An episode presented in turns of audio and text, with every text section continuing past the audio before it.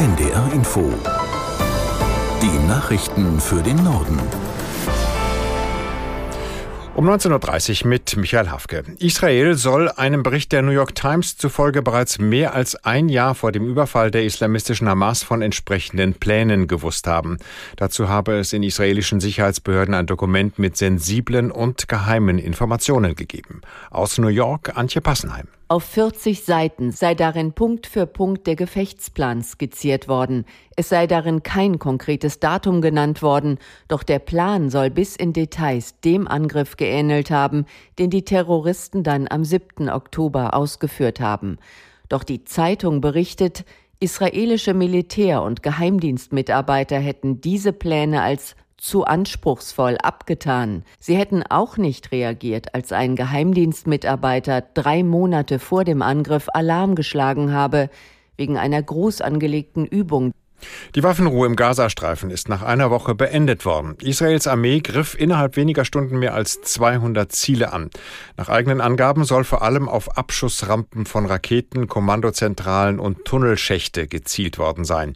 Nach Darstellung der Hamas starben durch die Angriffe mehr als 100 Palästinenser. Die Hamas feuerte wieder Raketen auf israelisches Staatsgebiet ab.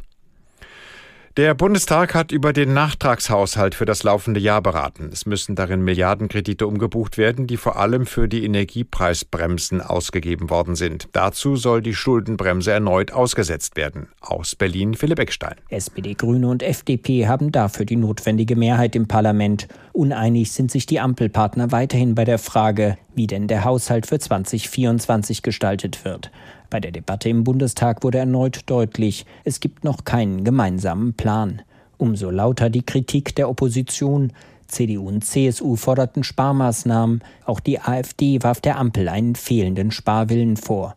Die Linke forderte hingegen mehr Investitionen in die Zukunft und ein Ende der Schuldenbremse.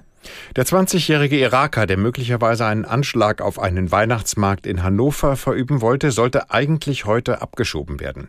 Der Mann hatte aber dagegen Klage beim Verwaltungsgericht Magdeburg eingereicht. Deshalb konnte die Abschiebung bisher nicht umgesetzt werden. Aus Magdeburg Stefan Schulz. Ziel seiner Anschlagspläne könnte der Weihnachtsmarkt in Hannover gewesen sein.